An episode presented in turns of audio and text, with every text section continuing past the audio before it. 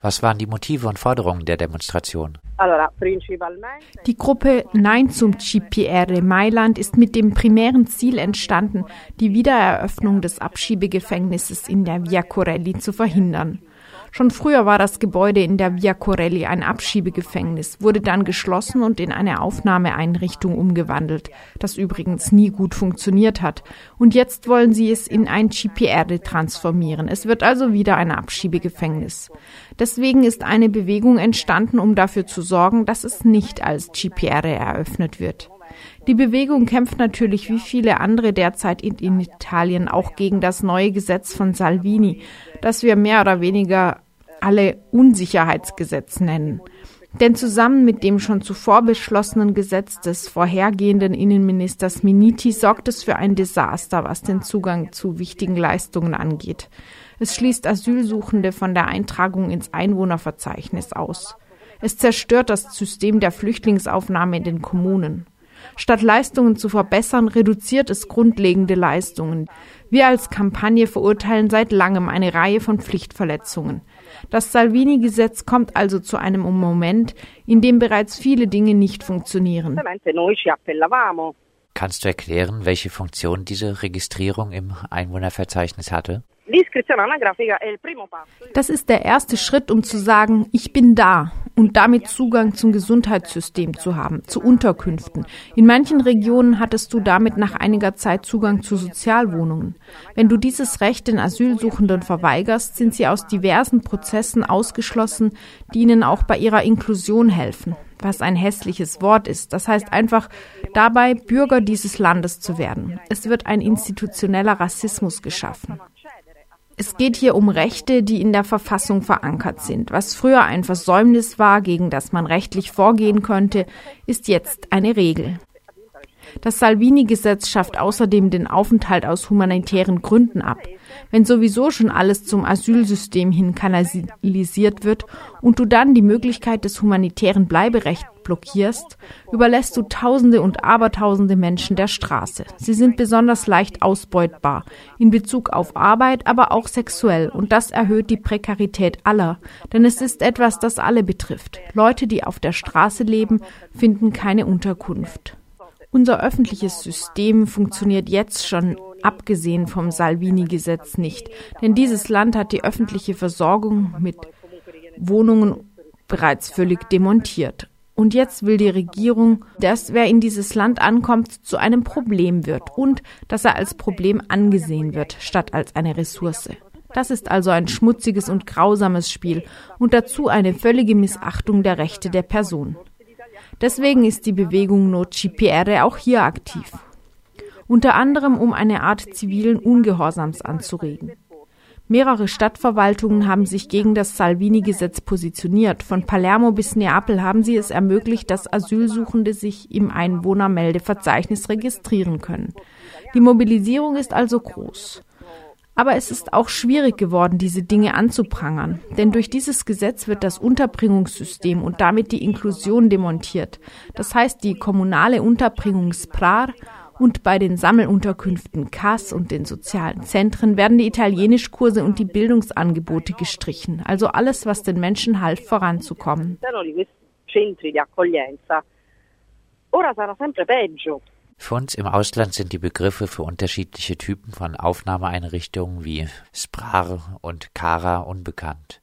Kannst du erklären, wie die Flüchtlingsaufnahme in Italien bisher strukturiert war und was sich jetzt geändert hat? Mm, Fangen wir beim Cara und bei den Hotspots an. Wenn jemand in Italien ankommt, wird er als erstes identifiziert. Dafür wurde das Hotspot-System aufgebaut, das es auch in anderen europäischen Ländern gibt, zum Beispiel in Griechenland. Das ist also bekannt.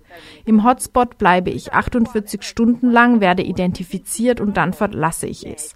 Nach dem Hotspot müsste ich theoretisch in ein Verteilzentrum gehen. Das sind die Hub. Und dann komme ich in die erste Stufe des Aufnahmesystems. Das kann ein CARA, ein vorläufiges Aufnahmezentrum oder ein CAS, ein Zentrum für außerplanmäßige Unterbringung sein. Aber sagen wir mal, es ist nicht so, dass dieses Verfahren wirklich respektiert wird. Wer in einen Hotspot kommt, kann einfach in einem CAS landen oder in einem CARA oder in einem Hub. Es herrscht also großes Durcheinander bei diesem Thema. Kara und Kass sind in großen Zentren sehr ähnlich, in denen Menschen vorübergehend bleiben sollen, bis zur zweiten Stufe ihrer Unterbringung, wo dann ein starker Fokus auf der Inklusion liegen würde. Das ist das PRAR. Diese ganze Unterteilung hätte sich mit der Zeit abschwächen müssen, denn inzwischen sind verschiedene Anordnungen erschienen, wonach das KAS dem SPRAR hätte angeglichen werden sollen. Das bedeutet, dass aus all diesen Zentren zur vorläufigen Unterkunft langsam so etwas wie die kommunalen SPRAR-Unterkünfte hätte werden sollen, die Bildungsangebote machen, das Individuum unterstützen, psychologische Unterstützung bieten. Aber das ist nie passiert oder nur in äußerst seltenen Fällen. Theoretisch müsste ich nach dem Hotspot, dem Hub und dem Kara direkt ins Prar kommen. Die KAS, die Zentren für außerplanmäßige Unterbringung, waren ursprünglich nicht vorgesehen. Sie sind entstanden, weil es nicht gelungen ist, die Ankunft der Menschen zu organisieren.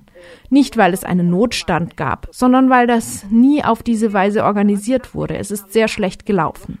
Was ist also passiert? Anstatt in eine vorläufige und dann in eine kommunale Unterbringung zu kommen, kamen die Leute in diese außerplanmäßigen Aufnahmezentren, die KAS, um dort zu warten, bis Plätze in der kommunalen Unterbringung SPRA frei würden, wo dann die nötigen Angebote vorhanden wären. Die KAS sind dagegen große Kasernen geblieben, wo die Leute weder Italienischkurse noch Vermittlungsinstanzen hatten, in manchen dieser Zentren nicht einmal warmes Wasser. Es ist also ein Notstandssystem geblieben, auch wenn es inzwischen seit mindestens sechs Jahren zur Normalität geworden ist. Die kommunale Unterbringung wurde inzwischen von Sprar in Siprioimi umbenannt. Das ist wirklich absurd. Es klingt wie ein japanischer Name. Aber es beinhaltet eine Veränderung.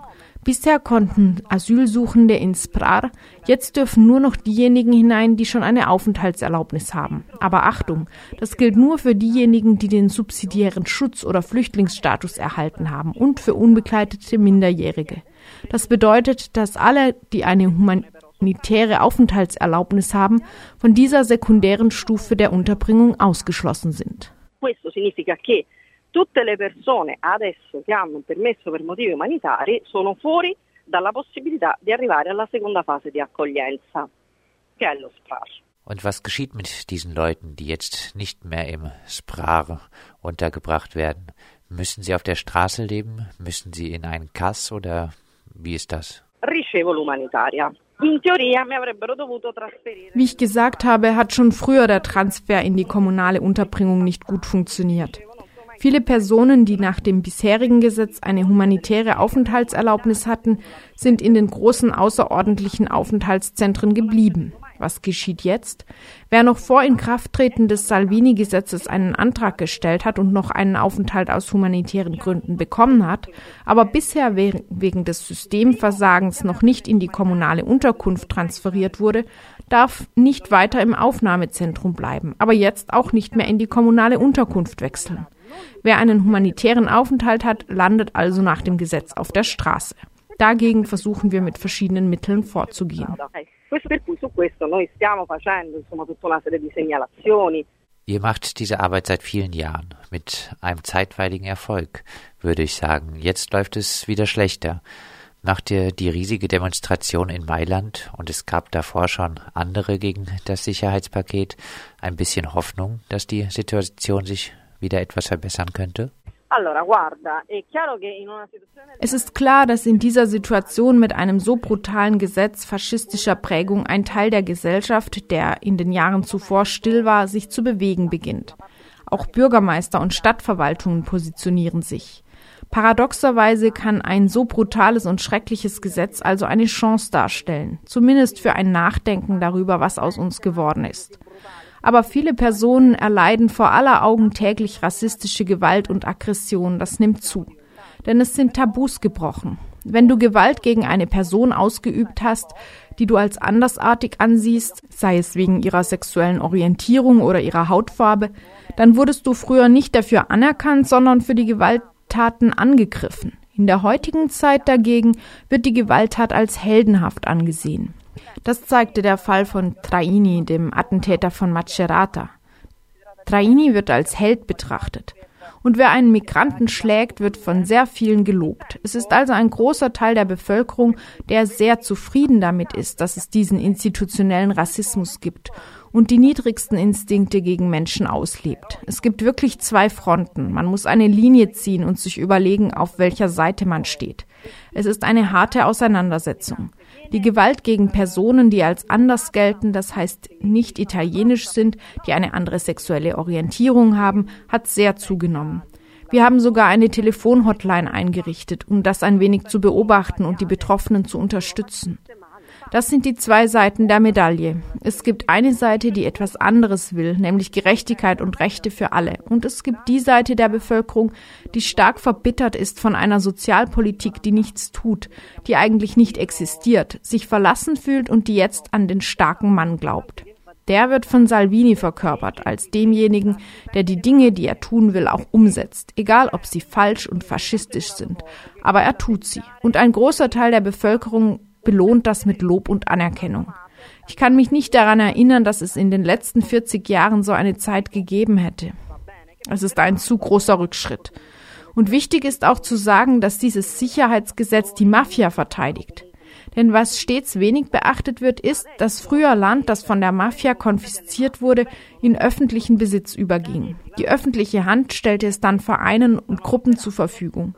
Jetzt werden die von der Mafia konfiszierten Ländereien an Private gegeben. Das bedeutet, dass die Mafia es sich wahrscheinlich wieder zurückholen wird. Das ist schlimm. Und sobald du Verletzlichkeiten leicht ausbeutbarer Menschen herstellst, vergrößerst du das Handlungsfeld zugunsten der Mafia-Organisationen. Und mehr noch.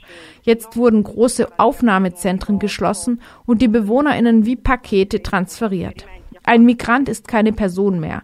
Schon vorher war er es nicht. Aber jetzt wird er als Sache wie ein Möbelstück angesehen, das von, man von einem Platz zum anderen verrücken kann. Wir haben den Sinn fürs Individuum verloren. Aber dazu, ich freue mich, wenn solche großen Zentren geschlossen werden. Früher haben wir die Trägerorganisationen und die missbräuchliche schlechte Unterbringung in den Riesenzentren kritisiert. Wir akzeptieren sie nicht, weil sie staatliche Ghettos sind. Jetzt schließt Salvini sie. Aber tatsächlich ändert er damit nicht die Situation, sondern er versetzt die Leute nur in andere Zentren, wo sie nichts bekommen als zu essen und eine Schlafgelegenheit. Aus der Sicht derer aber, die nicht Bescheid wissen, ist Salvini derjenige, der die Zentren für der Flüchtlingsaufnahmeindustrie schließt. Das ist ungeheuerlich. Denn sie haben eine Macht in den Medien, die wir nie und nimmer haben. Für uns ist es schwierig, überhaupt zu erzählen, was geschieht. Davvero, anche perché hanno un potere mediatico che noi in questo momento assolutamente non abbiamo. Quindi per me è anche difficile narrare quello che sta accadendo. Auch der Ausschluss von Asylsuchenden aus der kommunalen Unterbringung bewirkt, dass mehr Leute auf der Straße landen und für die Mafia zu leicht ausbeutbaren Arbeitskräften für die Erntearbeit im Süden werden. Auf den Feldern, auf dem Bau, aber mehr noch. Mit Ausschreibungen für das billigste Angebot machst du den Trägern das Leben schwer, die als zu großzügig gelten. Denn wer ist das?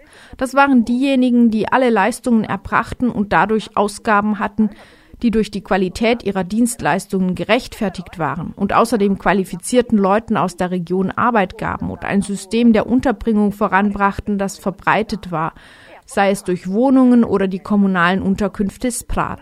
Doch wenn es eine Ausschreibung gibt, wer schafft das? Das ist immer die organisierte Kriminalität. Denn schon vorher war es so. Die Leute, die es schafften, mit einem Fingerschnipsen einen Unterkunftsplatz zu finden, das waren die Angehörigen der Camorra, denen einfach Hotels zur Verfügung standen. Und das wird jetzt auch wieder passieren. Sie werden einfach Hotels nehmen und sie weiterhin schlecht verwalten, verdorbene Lebensmittel ausgeben und die Unterkünfte überbelegen. Das alles gab es schon. Es radikalisiert sich einfach. Die Megazentren waren immer Orte, wo die Vorarbeiter hingingen, um sich Tagelöhner zu holen. Es wurden Bereiche sexueller Ausbeutung und des Drogenhandels geschaffen. Das gab es an vielen Orten schon. Aber indem du Menschen innerlich schwächst, indem du ihnen keinerlei soziale Leistungen bietest, begünstigst du es, dass sie in solche Verhältnisse hineingeraten.